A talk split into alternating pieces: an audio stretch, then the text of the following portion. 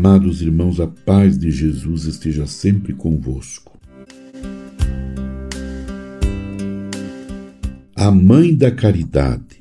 Homilia do Santo Padre, o Papa Francisco, no dia 22 de setembro de 2015, no Santuário da Virgem da Caridade do Cobre, em Santiago de Cuba. O evangelho que acabamos de escutar coloca-nos perante a dinâmica que o Senhor gera cada vez mais que nos visita. Faz-nos sair de casa. São imagens que somos convidados repetidas vezes a contemplar. A presença de Deus na nossa vida nunca nos deixa tranquilos, sempre nos impele a nos mover. Quando Deus nos, quando Deus visita, sempre nos tira para fora de casa, visitados para visitar, encontrados para encontrar, amados para amar.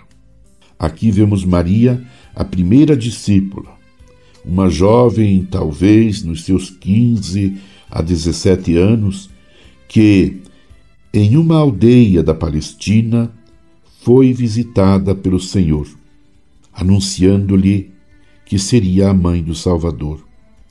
Longe de se imaginar, sei lá quem, a pensar que todo o povo deveria vir assisti-la ou servi-la, ela sai de casa e vai servir. Sai para ajudar sua prima Isabel. A alegria que nasce de saber que Deus está conosco, com o nosso povo, desperta o coração, põe em movimento os pés, tira-nos para fora, leva-nos a partilhar a alegria recebida, a partilhá-la como serviço, como entrega em todas as possíveis situações grávidas que os nossos vizinhos ou parentes possam estar a ouvir. O Evangelho diz-nos que Maria partiu apressada, com passo lento, mas constante, passos que sabem para onde vão, passos que não correm para chegar rapidamente, nem vão demasiado lento, como se nunca quisesse chegar. Nem agitada, nem dormente, Maria vai com pressa fazer companhia à sua prima que ficou grávida em idade avançada.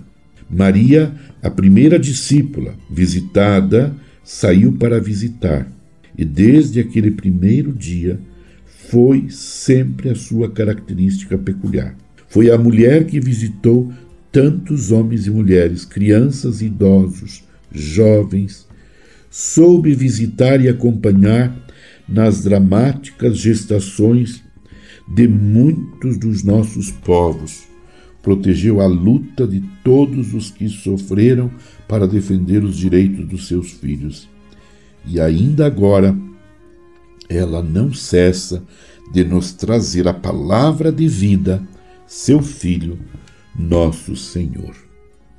Amado irmão, amada irmã, permaneçamos unidos em oração com esta mãe tão querida que está sempre nos protegendo, nos acompanha e nos protege.